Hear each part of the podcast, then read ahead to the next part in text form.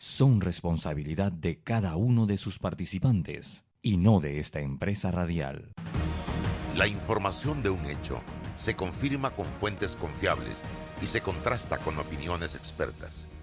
Investigar la verdad objetiva de un hecho necesita credibilidad y total libertad. Con entrevistas que impacten, un análisis que profundice y en medio de noticias, rumores y glosas, encontraremos la verdad.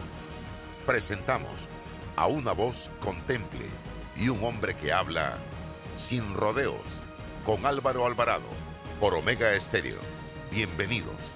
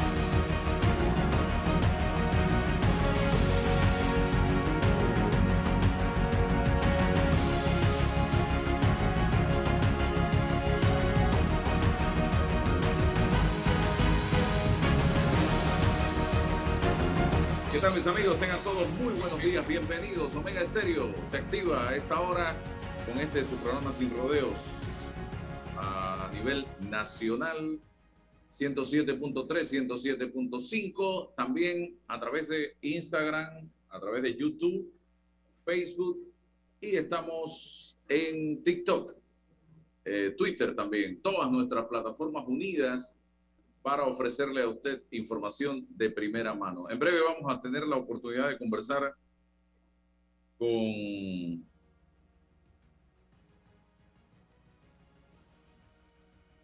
eh, Danilo Toro, sociólogo, sobre una serie de situaciones que se están dando en el país en este momento, señoras y señores, y que son sumamente preocupantes. El hoy por hoy del diario La Prensa la diputada Mayín Correa, una fanática del expresidente Ricardo Martinelli, ha hecho alusión a la violencia física contra periodistas, argumentando que en otros países los conflictos con periodistas se arreglan a tiros, mientras que en Panamá al exgobernante solo le queda el camino de los tribunales civiles para combatir una campaña inmunda en su contra.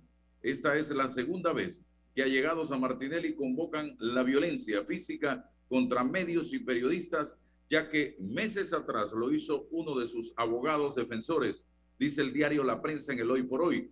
Y ojalá no me vayan a demandar por leer el diario La Prensa.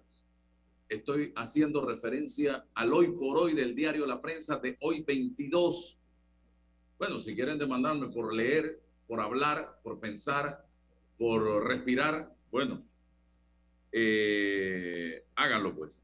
Esta es la segunda vez que allegados a Martinelli convocan la violencia física contra medios y periodistas, ya que meses atrás lo hizo uno de sus abogados defensores, Roniel Ortiz. Se trata de una escalada, puesto que el propio Martinelli ha sido protagonista de altercados físicos, como cuando meses atrás agredió a un periodista de foco al tratar de entrevistarlo, mientras que durante su juicio intentó golpear a uno de los testigos, amén de la violencia verbal de la que continuamente hacen uso él y sus abogados, dice el hoy por hoy del diario La Prensa.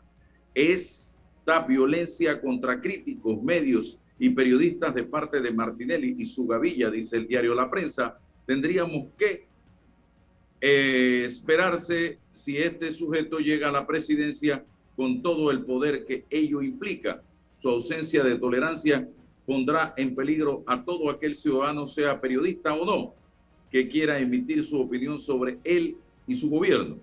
Es eso lo que queremos a partir del 2024, repito, dice el hoy por hoy del diario La Prensa. Bien, yo creo que ya tenemos a Danilo Toro en línea telefónica y esto se suma, Danilo, a las palabras de Mayín Correa, diputada del Partido Cambio Democrático, eh, quien habló de que en otros países estos temas con los periodistas se resuelven con revólver, según la, eh, dice el diario La Prensa. El partido ayer rechazó, el Partido Cambio Democrático, contundentemente las aseveraciones de la diputada Correa.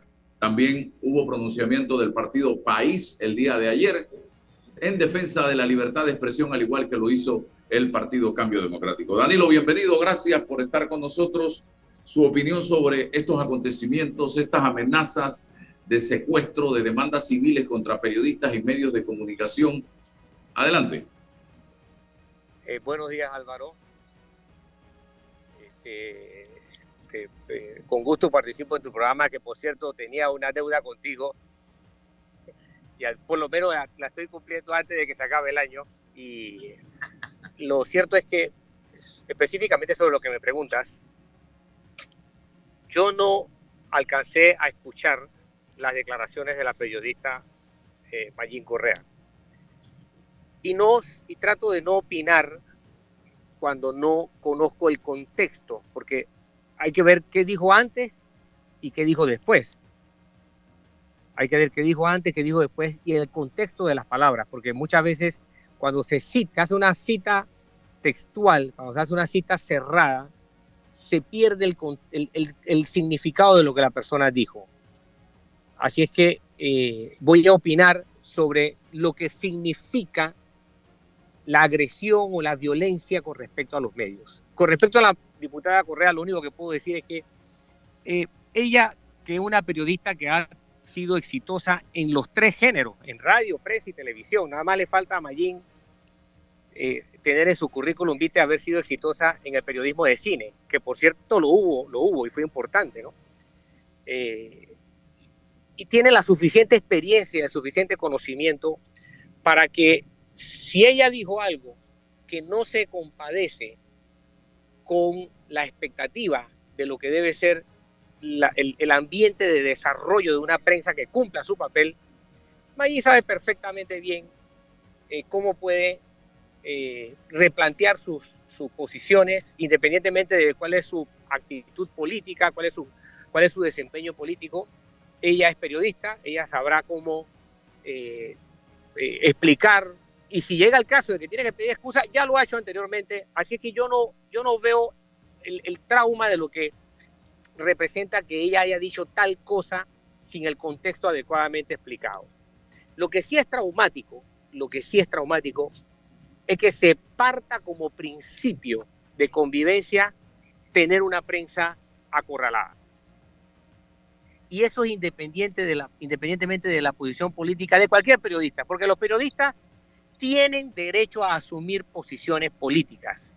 Los periodistas no son personas que tienen el compromiso de ser apolítico. No, no, no, no, no, no, no. Hay periodismo de izquierda, periodismo de derecha, periodismo de centro izquierda, periodismo de, centro derecha, hay periodismo de ultraderecha, de ultraizquierda. Lo que los periodistas no tienen el, el derecho es a no decir la verdad. La proximidad a la verdad es lo que caracteriza a un periodista.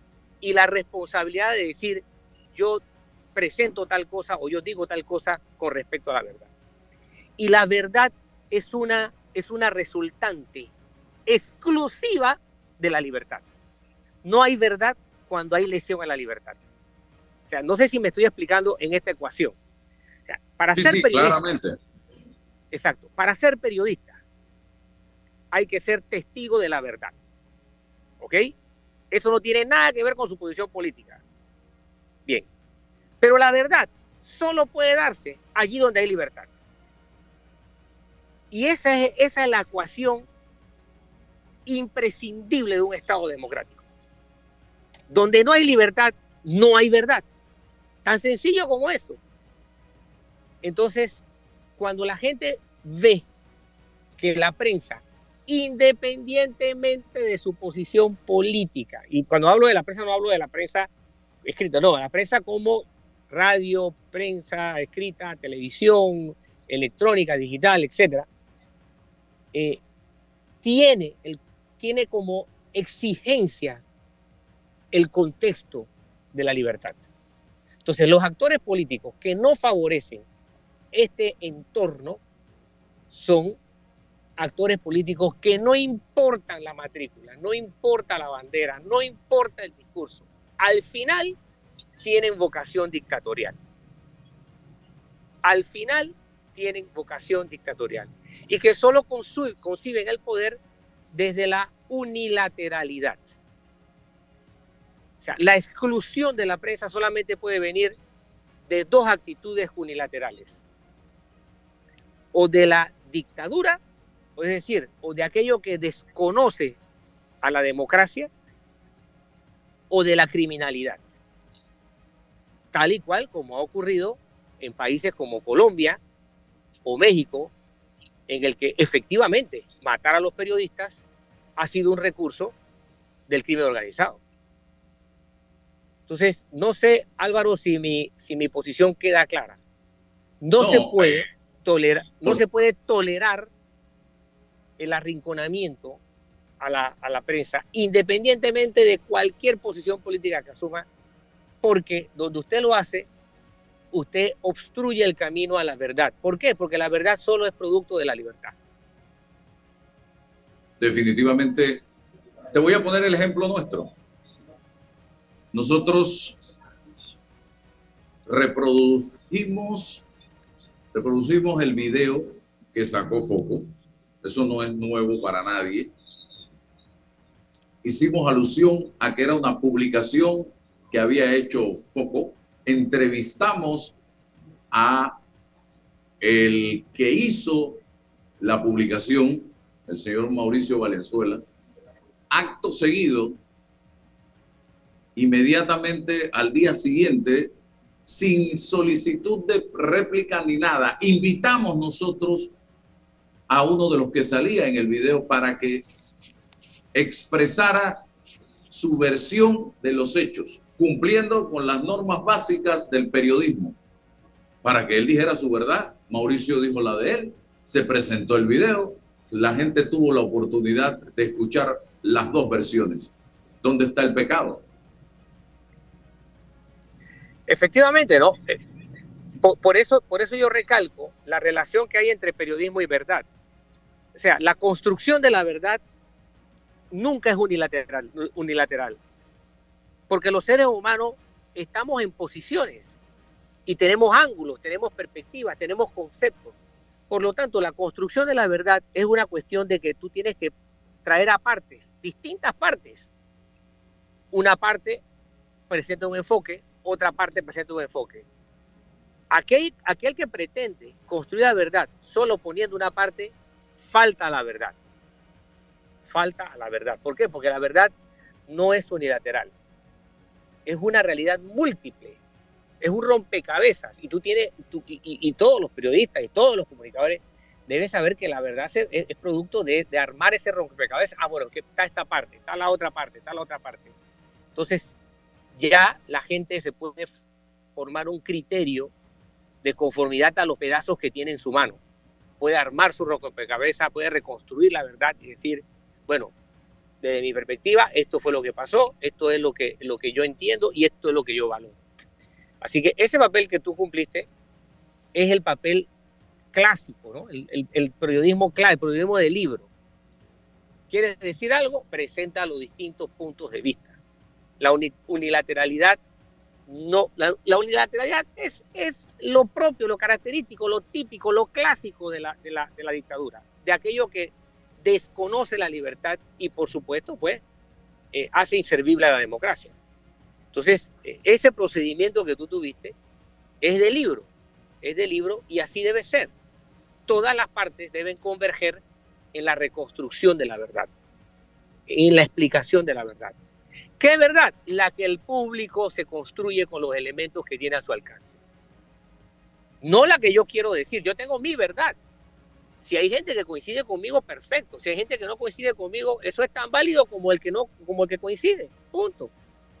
Pero lo correcto es que la gente tenga la oportunidad de reconstruir los hechos y explicárselos con los elementos que se le ponen a disposición.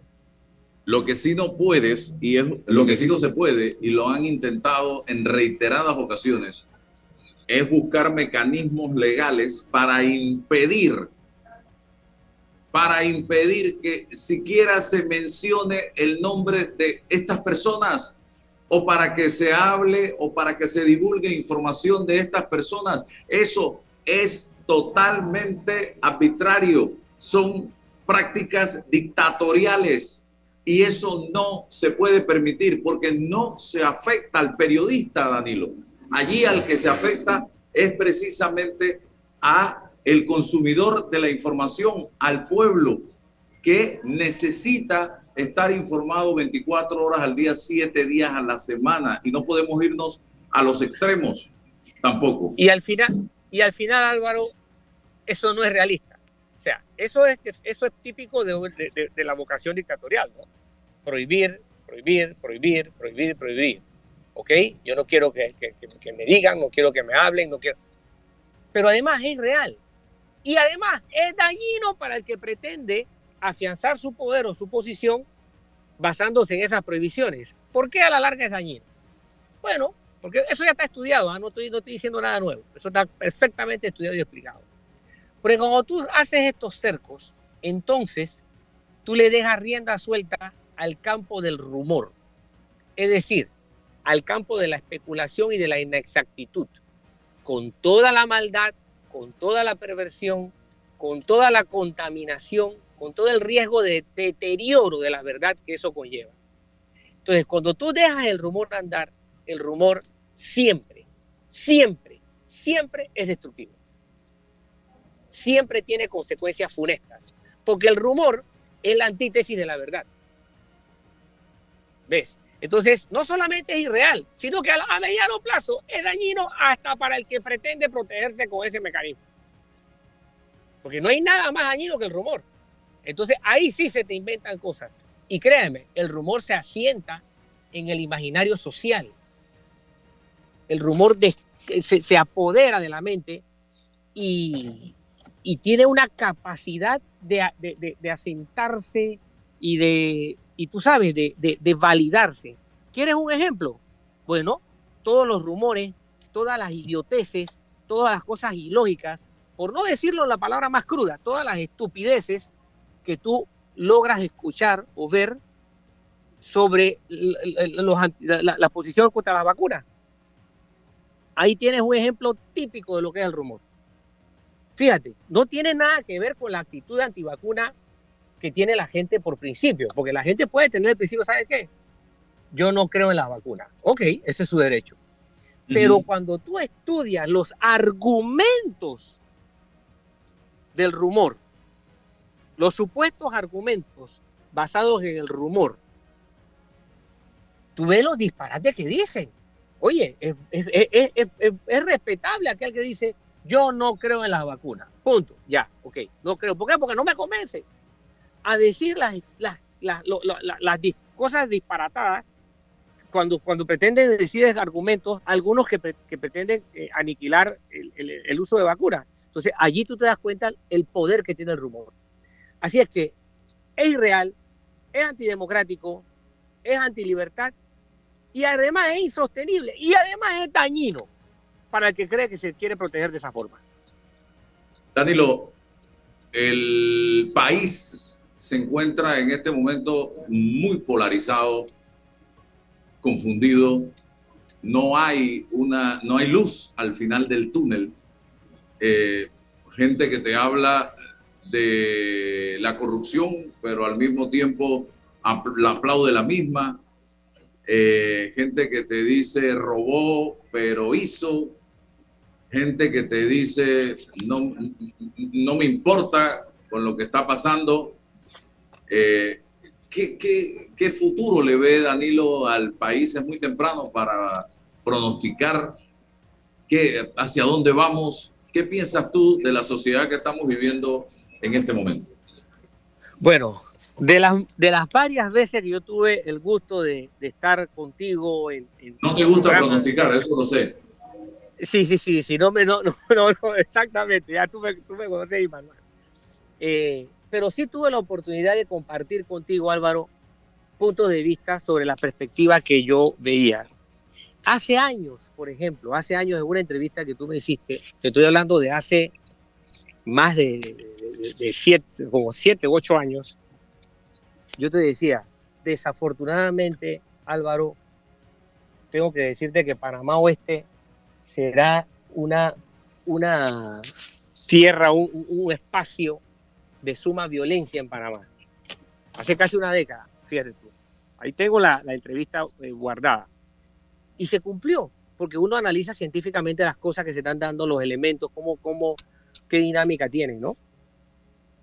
Entonces, ¿qué yo veo? Bueno, Panamá tiene tremendas oportunidades por delante, pero nosotros somos nuestros principales adversarios. Los panameños somos nuestros principales enemigos. Tenemos terribles competidores a escala internacional eh, y tenemos vecinos que, a veces no nos juegan limpio, pero nuestro descuido, nuestra irresponsabilidad colectiva como nación, nuestro, nuestro comportamiento apegado a la improvisación permanente y nuestra irracionalidad, nuestra reacción temperamental como colectivo, como organizaciones políticas, nos llevan a perder oportunidades y a reaccionar de manera inadecuada. Entonces, los principales riesgos que yo veo ahorita mismo son un país que está reuniendo todos los elementos para estar sensiblemente afectado en su gobernabilidad. O sea, estamos perdiendo los factores que te ayudan a tener gobernabilidad. Hay un fraccionamiento político tan acelerado y tan que está aumentando en su profundidad que nos llevan a un proceso de debilidad en términos de gobernanza y de gobernabilidad, de ambas cosas. Esa es la principal amenaza que veo venir en el 2022 y a mediano plazo, es decir, al menos en el próximo quinquenio. Eh, segundo. Ajá, sí, Continuo. Nuestro apego a la improvisación. Aunque el gobierno ha hecho la feliz eh, iniciativa de institucionalizar la planificación, y estoy de acuerdo con esa decisión gubernamental, no es eso lo que nos va a dar la garantía de que se pierda el apego a la improvisación. ¿ah? No, no, no, no, no, no. Eso es lo mismo que la vacuna y la vacunación. Tú puedes tener la vacuna, como efectivamente la tenían Estados Unidos, como efectivamente la tenía Alemania, como efectivamente la tenían Inglaterra. Tres potencias mundiales. Tenían la vacuna, pero ahí está. Están doblegados por el virus por quinta ocasión, cuarta, quinta ocasión. Porque a pesar de que tenían la vacuna, la gente no se vacunaba. Bueno, así mismo va a pasar con el Instituto de Planificación si como, como nación y como nación dirigida inteligentemente por, su gobierno, no tiene la medida de lo que es la planificación. Porque gran, parte de nuestro desperdicio en, tiempo, en, en las dos cosas principales que tenemos que administrar, tiempo y dinero, aparte de lo más importante que es el recurso humano, deviene de esa, de, ese, de esa adicción a la improvisación que hay en el país de la que no se salvan los políticos. Al contrario, son los principales transmisores de ese virus. Entonces, eh, con la creación de este instituto no se garantiza que vamos a romper con la, con la planificación, para nada, para nada se garantiza. Ya, te acabo de poner el ejemplo de la vacuna, en los países más poderosos del mundo. Entonces, eso es otra cosa lo que hay que hacer. Fíjate, Incluso es más importante la otra cosa que crear el instituto. No he dicho que el instituto es una pérdida y que no se debe hacer, ojo, ojo, pero que si no se hacen las otras cosas, de nada servirá el instituto. De nada, salvo de perder plata y perder tiempo y de crear más burocracia. Bien, eso, ese es el segundo punto importante. Y el tercer punto de relevancia es la situación económica. ¿Ok? Las situaciones económicas son desencadenantes de terribles procesos de inestabilidad. No las políticas en sí mismas, las políticas son consecuencia de las económicas. ¿Ok? Con todo lo criticable que pueda hacer Marx, ese es el gran descubrimiento que él hizo. Entonces, hay que tener claro que generalmente detrás de los gobiernos que toman decisiones desacertadas en términos económicos está el aspecto fiscal, el aspecto impositivo. Las grandes revoluciones casi siempre han tenido allí algo de combustión en, lo, fiscal, lo impositivo. Y la situación de Panamá es de cuidado. Vamos a tener que exponernos a las calificadoras en términos internacionales. Vamos, estamos expuestos a un desbalance del presupuesto, estamos expuestos a situaciones económicas de, desequilibrio. la informalidad económica es una forma muy matizada de la, de la cruda realidad del desempleo. Es decir, si no vemos, el, si no atendemos los problemas económicos con la responsabilidad que eso caracteriza, y eso no es solo papel del gobierno, ojo, evidentemente el gobierno tiene la responsabilidad de dirigir aquí, pero esto es un trabajo colectivo. Si no atendemos el problema económico, vamos a tener un empeoramiento de los problemas políticos.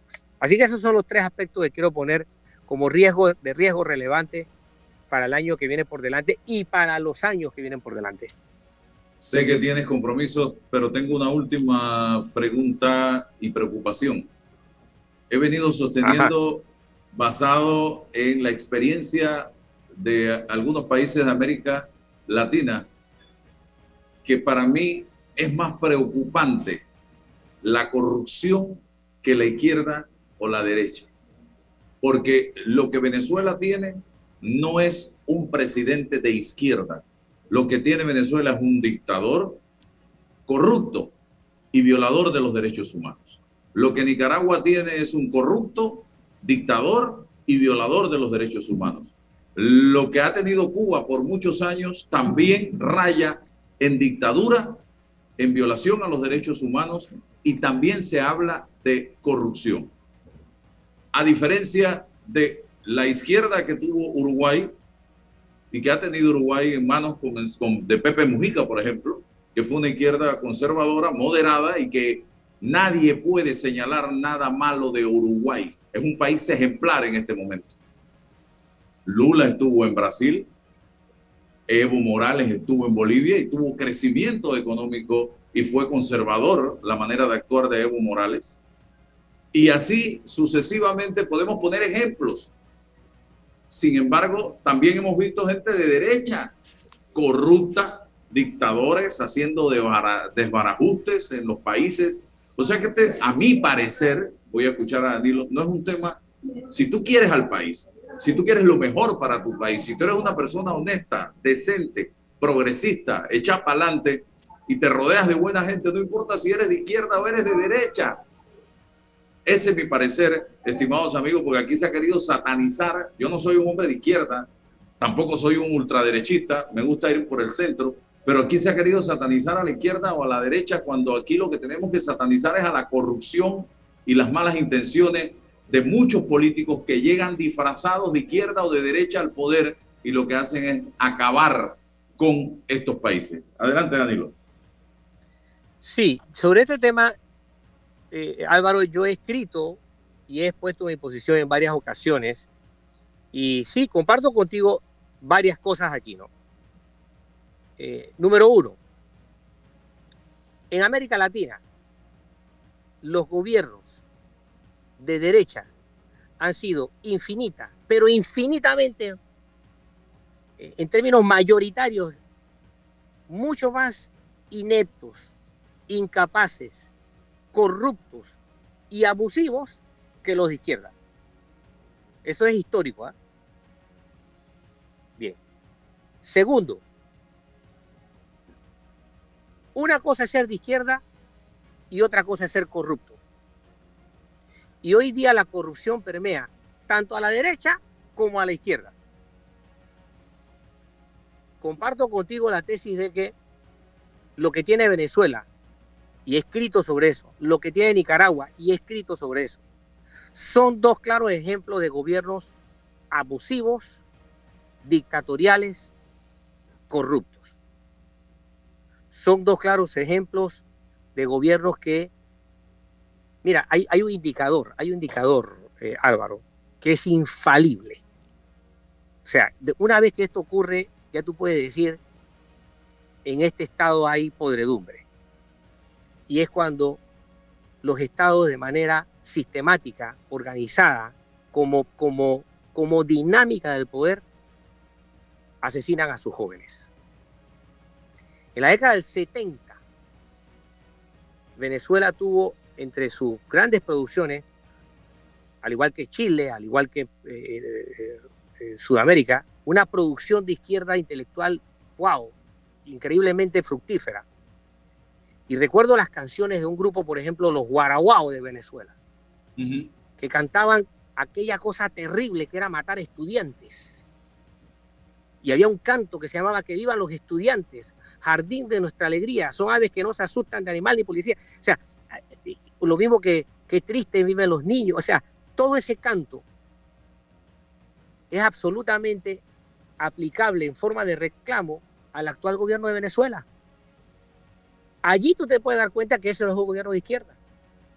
Porque entre sus credenciales, entre sus créditos, tiene la muerte de jóvenes. Ese es un indicador infalible. Infalible. Entonces, esas son cosas que son tristes, hay que reconocerlas. Una cosa es ser de izquierda o de derecha y otra cosa es ser corrupto. Tú pusiste el ejemplo de Mujica. Mujica es un hombre de izquierda, de izquierda clara. No es ni de centro izquierda ni no, no, él es de izquierda. Y fue guerrillero. Pero demostró, pero, pero demostró que la honestidad está por encima de tu posición política que no robarle a los, al pueblo está por encima de la posición política, que administrar la cosa pública es algo más sagrado que la posición ideológica. Sea, ese es el gobierno de Mujica. Hay gobiernos de derecha que también han tenido productividades loables. Independientemente de que no estemos de acuerdo con uno o con otro, descalificarlo por descalificar es una irresponsabilidad. Pero lo que sí podemos descalificar e identificar con claridad es lo terriblemente dañino que es la corrupción, el abuso y la actitud de totalitarismo que hoy día tú no tienes que ser ni de izquierda ni de derecha para, para, para, para caer en esa desdicha. Así es que coincido contigo, eh, esperamos que los países que están eligiendo presidentes vean una, una ola ¿no? de, de, de, oxigenación para que se rompa, o sea, haya una ruptura con los abusos, con la corrupción, que tanto daño le hacen a nuestros países. Nosotros, por ejemplo, somos un país terriblemente afectado por la corrupción. Y lo que es peor, la corrupción reina en la administración pública porque la corrupción reina en la sociedad. O sea, la tolerancia que hay con los políticos corruptos es porque socialmente ya está, ya, forma parte del paisaje, ya forma parte de, la, de los indicadores, de los signos de vida de la sociedad. En todas sus dinámicas, ¿no? No solamente en la política, en la económica, en la deportiva, en la religiosa, en la cultural. O sea, esta es una sociedad que tolera la corrupción y esto es un signo de degradación. ¿eh? Ojo, esto es un signo de degradación. Debemos, debemos ver como un riesgo relevante para el país la tolerancia a la corrupción.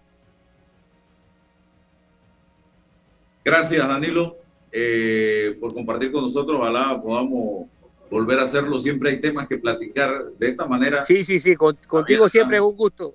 Contigo siempre es un gusto, Álvaro. Espero comerme un buen tamal allá en tu, tu restaurante en estos días de Navidad. A la orden. Gracias. Suerte en el compromiso. Hasta luego. Bien, ajá.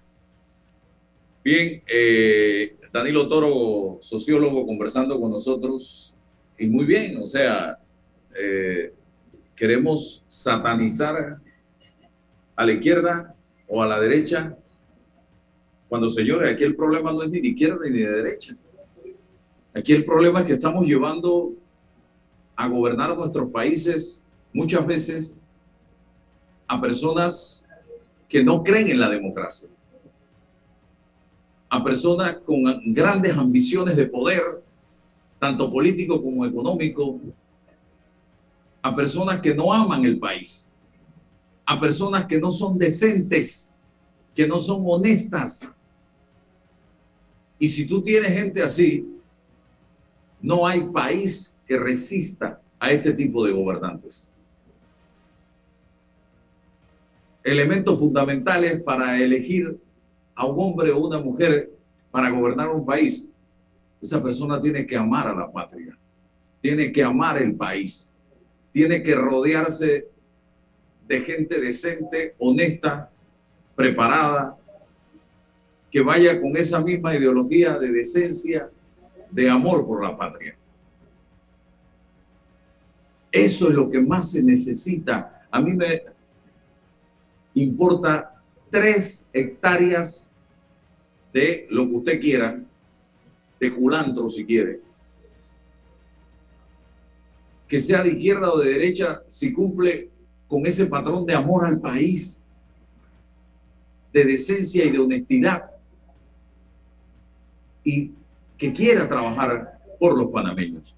Porque esa mentalidad de permanecer en el poder,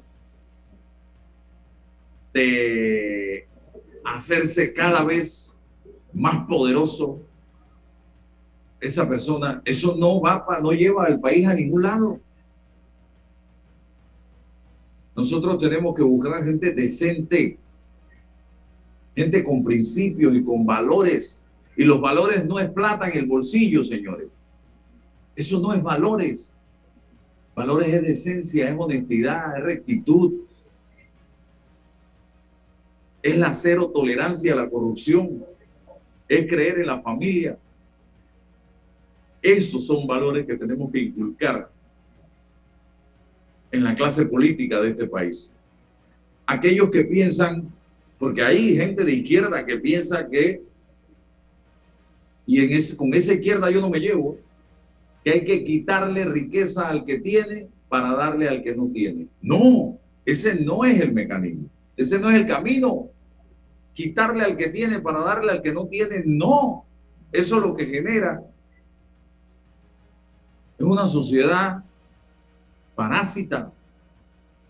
Lo que hay que procurar es que el que tiene invierta, darle las condiciones para que desarrolle más obras, más proyectos, más inversión, más empresa, que le dé fuentes de empleo bien remunerados al país, al pueblo, para que ese pueblo no tenga que depender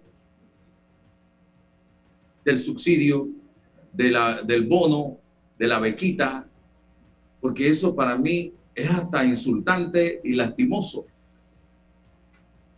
Y hay gente que se está acostumbrando a vivir de la bequita, del vale, del subsidio. Y eso, señores, eso, yo, a mi parecer, esto, eso a veces hasta una falta de respeto. No hay cosa más satisfactoria, no hay cosa más satisfactoria que levantarte por la mañana, ir a trabajar, producir tus propios ingresos y con esos recursos que tú generas, a raíz del trabajo que tú realizas honesto, decente, poder echar adelante. Porque Panamá, a pesar de lo que digan, es un país de oportunidades. Y yo soy una muestra y una prueba de eso. Y yo siempre cuento cómo comencé yo. Yo no tengo un apellido de renombre. Yo no tengo padrinos y yo desde los 16 años conocí lo que era el trabajo. Porque le pedía a mi padre, estando en la escuela, que me permitiera en las vacaciones trabajar en la empresa donde él trabajaba para ir generando algún tipo de ingreso durante las vacaciones y no depender del cuarenta o del peso que me daban en casa en ese momento. Y ahí conocí lo que era trabajar. Y no me avergüenza, porque ahí aprendí lo que era el trabajo.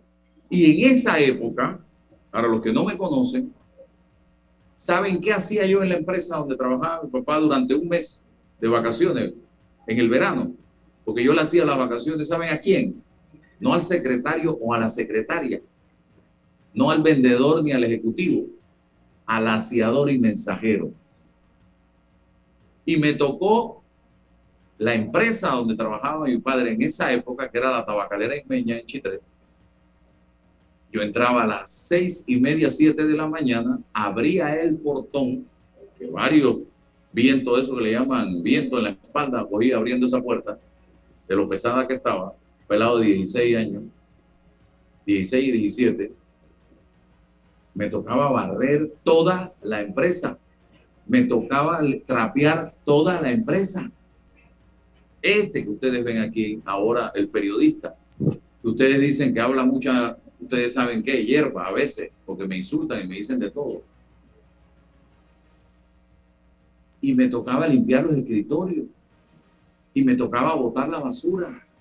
Y cuando terminaba de hacer esas tareas, me tocaba ir a hacer la mensajería a la calle, hacer depósitos, regresaba a la empresa. Y cuando empezaban a llegar los carros de reparto de la tabacalera, a lavar los carros hasta que se cumpliera el horario de trabajo y al día siguiente nuevamente hacer la misma tarea. ¿Y dónde está Álvaro Alvarado? Aquí estoy. Tengo los 10 dedos de la mano. No se me cayó ninguna uña. Y aprendí la responsabilidad del trabajo. Y muchas veces, de niño y de joven, me fui con mi padre. Hoy tuviera mi papá preso. A trabajar, a repartir en la ruta que él como vendedor hacía de la empresa. Entonces allí entendí yo lo que era la importancia del trabajo, de levantarse temprano, de ir todos los días a cumplir con un horario de trabajo, todos los días. Y es por eso que yo sigo hoy, y mis amigos lo saben, trabajando de lunes a domingo.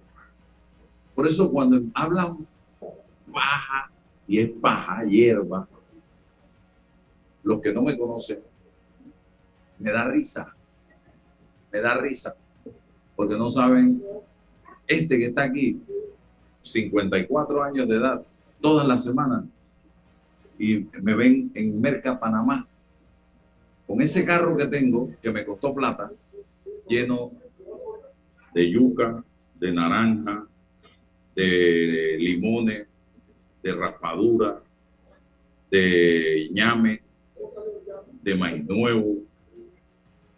Ese carro que ustedes ven, que a veces salen cucarachitas de los sacos y tengo que estar limpiando el carro. Ese. Y yo las cargo. Este que ustedes ven aquí va a PriceMart todas las semanas a buscar a hacer las compras entonces, por eso es que me da risa cuando un poco de inadaptados sociales de la pandilla, porque es la pandilla, no es el call center. El call center es una cosa seria. Yo conozco, yo tengo hasta familiares que trabajan en call center, son gente decente. No, a diferencia de la pandilla, porque la pandilla es ese grupo de delincuentes que a través de una red social se dedican a insultar, a denigrar, y a través de medios de comunicación sin saber y sin conocer a la persona. O sabiendo que conocen a la persona, pero hay que atacarla. Esos son la pandilla. Saludos. Entonces, yo esto, ¿por qué se lo comento? Porque yo quiero un mejor país. Yo no quiero un país lleno de odio. Y eso es lo que se está construyendo hoy en Panamá un país de odio, de rencor, de venganza, de amenaza, ya hasta de amenaza de muerte. Ya no, porque la amenaza de muerte, yo se lo dije ayer y se lo repito hoy, ya en el pasado, este que está aquí y tengo testigos de lo que digo, escuchen, por eso es mi temor recibí de aquellos que hoy amenazan el mensaje, vas a amanecer con la boca llena de moscas si sigues criticando, porque no toleran la crítica, porque no toleran que uno piense diferente, porque no toleran que uno cuestione. Y uno no puede aplaudir lo malo. Uno no puede aplaudir, señoras y señores, las prácticas delincuenciales de algunas personas. Hoy el país se debate en el tema de la corrupción y no porque eh, me dijeron, hay pruebas fehacientes, hay gente presa, hay gente confesa de actos de corrupción, del blanqueo de capitales. Entonces nosotros no podemos hablar de esto porque nos van a demandar. Por Dios, hombre, uno no puede vivir con una espada de Damocles aquí detrás de la nuca porque me van a demandar. No puedes hablar de esto, no puedes hablar de aquello. Vamos a quedar, ¿saben cómo? Si seguimos así. Teniendo que pedir un teléfono para que aquellos que nos van o nos amenazan de demanda nos autoricen qué podemos decir y qué no podemos decir. O sea, todas las tardes y las mañanas mandar buenas, disculpe, le habla el periodista Álvaro Alvarado, eh, ¿puedo decir esto? No, no puedo decirlo porque lo demando. Ah, ok, gracias. ¿Puedo decir aquello? No, no puede decirlo porque lo demando. Así no podemos hacer. Eso no podemos hacer. Eso no podemos permitirlo, señoras y señores. Vamos al cambio comercial y regresamos. Vive el encanto de la Navidad con una cuenta de ahorros. Abre hoy tu cuenta de ahorro navideño en Caja de Ahorros desde 5 balboas semanales y recibe dos semanas gratis al abrirla sin libreta. Consulta los requisitos para mayores y menores de edad en nuestra página web. No te lo gastes todo. Caja de Ahorros, el banco de la familia panameña. Ver términos y condiciones en www.cajadeahorros.com.pa. Déjate llevar por la frescura del pollo melo. Panameño como tú. Déjate llevar por la frescura del pollo melo. Variedad y calidad. Melo. Frescura de altos estándares. la calidad es una promesa. Para llevarte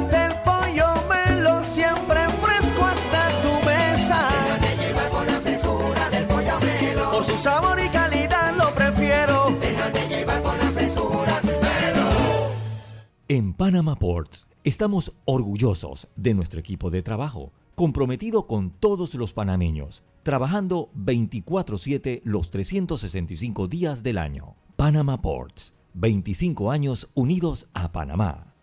Ven a Fantastic Casino y llévate un billetón navideño y la mejor rumba. El cubetazo 595 más ITBM para afiliados del Cirsa Winner Club. Además, bonos de 3 balboas y 5 boletos para ganar en los sorteos de incentivo. ¿Qué esperas? Ven a Fantastic Casino. Aprobado por la JCJ, resolución 2389 el 9 de noviembre del 2021 y 2429 del 16 de noviembre del 2021. Si no estás afiliado, el cubetazo lleva precio regular del bar, válido hasta el 26 de diciembre del 2021.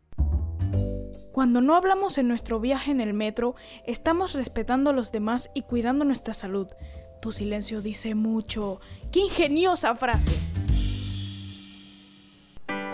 ¿Sabías que la concesión de Cobre Panamá abarca 13.000 hectáreas, de las cuales se van a desarrollar escalonadamente 5.900 y se van a reforestar 10.475 hectáreas? Cobre Panamá es la empresa con el mayor programa de reforestación del país. Desde el 2011 hasta la fecha ya se han reforestado 3.120 hectáreas. ¡Qué gran compromiso! Cobre Panamá. Estamos transformando vidas. Bueno, me voy a comer con una estrella. Mm. Espérate, ¿y tu esposa sabe? Claro, ella sabe que la estrella del sabor es American Star. Y por eso en la casa comemos delicioso. American Star, el tasajo, jamón, chorizos y embutidos más suaves, económicos y con el sabor que le gusta a todos. ¡Oh! ¿Me invitas a conocer esa estrella? Busca la estrella roja y azul American Star, la estrella de tu cocina. Vive el encanto de la Navidad con una cuenta de ahorros. Abre hoy tu cuenta de ahorro navideño en Caja de Ahorros desde 5 balboas semanales y recibe dos semanas gratis al abrirla sin libreta. Consulta los requisitos para mayores y menores de edad en nuestra página web. No te lo gastes todo. Caja de Ahorros, el banco de la familia panameña. Ver términos y condiciones en www.cajadeahorros.com.pa. Para develar lo que es cierto, hace falta hablar sin rodeos con Álvaro Alvarado.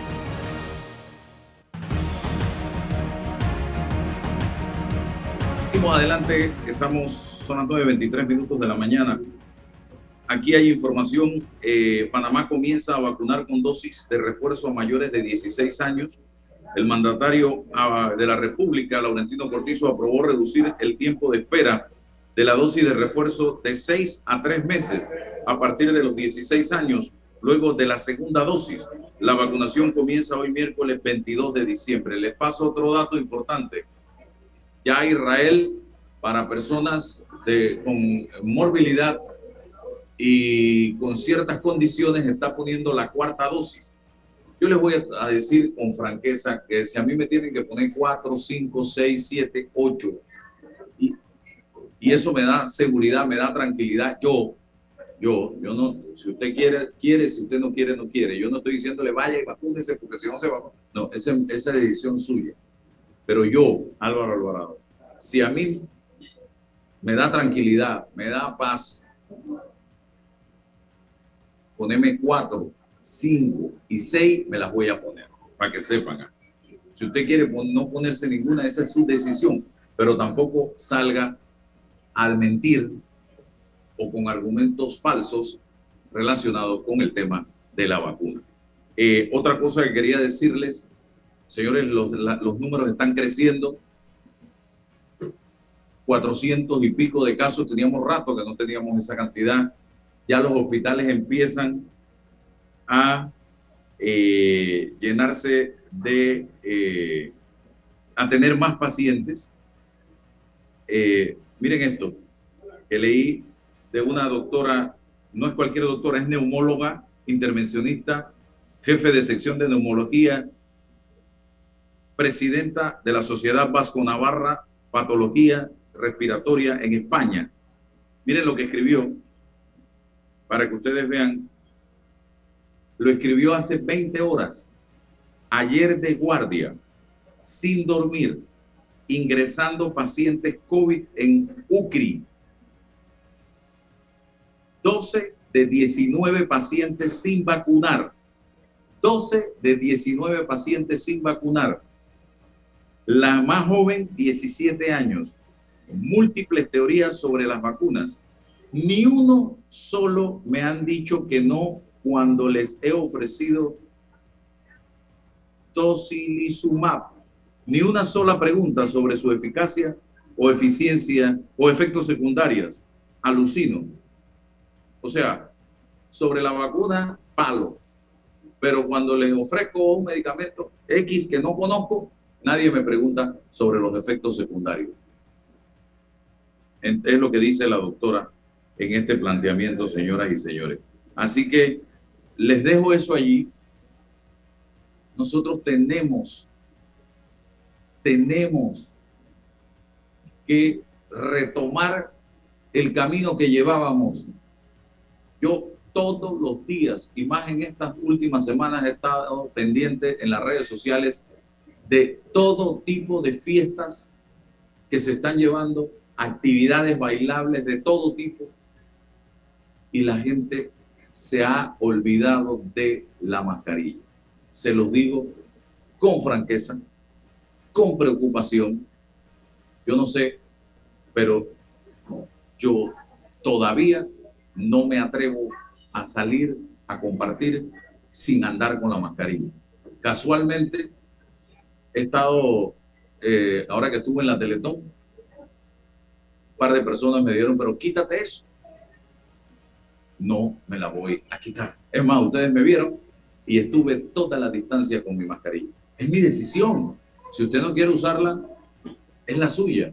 Pero sepa que cada día es mayor el número de personas que se están contagiando por primera, por segunda o por tercera vez. Y esto es por el relajamiento que, en el que hemos entrado. El fin de semana eh, estuve el viernes en una boda y me dice una persona que se me acerca, eh, así en, en, broma y en serio, me dice, hey, si ya no te dio, ya no te va a dar, quítate eso. Porque yo era uno de los pocos que no tenía. Digo que la tenía. Digo, ¿cuándo me quito yo esto? Cuando ya yo sepa que no existe. Porque así es. Entonces, podemos salir, podemos tomar un trago, podemos bailar, podemos divertirnos, podemos hacer lo que sea. No hay ningún problema. Yo no les estoy diciendo. Yo no le estoy diciendo a usted eh, que no salgan, que no se diviertan, que no se tome un trago. No. Yo lo que le estoy diciendo a usted es mantenga por amor a Dios la misma conducta que mantuvimos cuando estábamos asustados.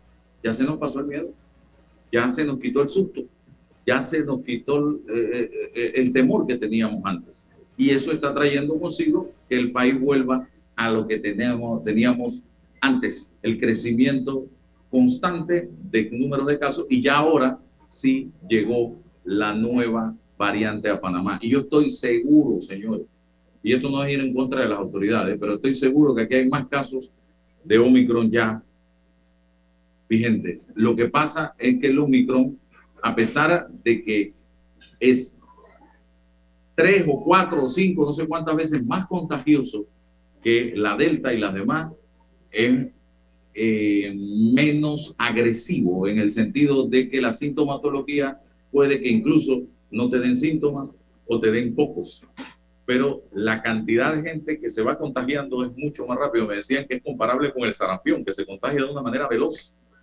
Bueno, entonces, yo no sé si usted quiere estar incapacitado. A mí lo que más me preocupa, me preocupa estar enfermo, pero estar encerrado 14 días, me corto las venas, señoras y señores. Y va a tener usted que estar encerrado 14 días. Sí, le da el COVID. Yo no sé si usted está en capacidad de estar encerrado 14 días. Así que eh, no, no es un tema de que si viviera con miedo no saliera de mi casa, porque eh, le voy a decir algo. Miedo tiene todo el mundo. Y voy a ser un poco duro con esta última reflexión. Solo los idiotas no tienen miedo. Solo los idiotas no tienen miedo. Porque el ser humano tiene en su interior que vivir con temores para poder asumir conductas responsables en la vida, si no andaría la gente tirándose de los puentes, enfrentándose a los carros de frente, poniéndole la mano en, eh, adentro de la boca a un perro, a un pitbull o a una culebra. Y es, algo natural el vivir con miedo, porque eso te da, oye, la cautela para todo. Así que no, no, no, no, vayamos a hacernos ahora de que los superhéroes, de que no tenemos miedo, porque sí, hay que vivir con un poquito de miedo y de temor y de cautela en nuestras conductas y en nuestros actos. Así de sencillo.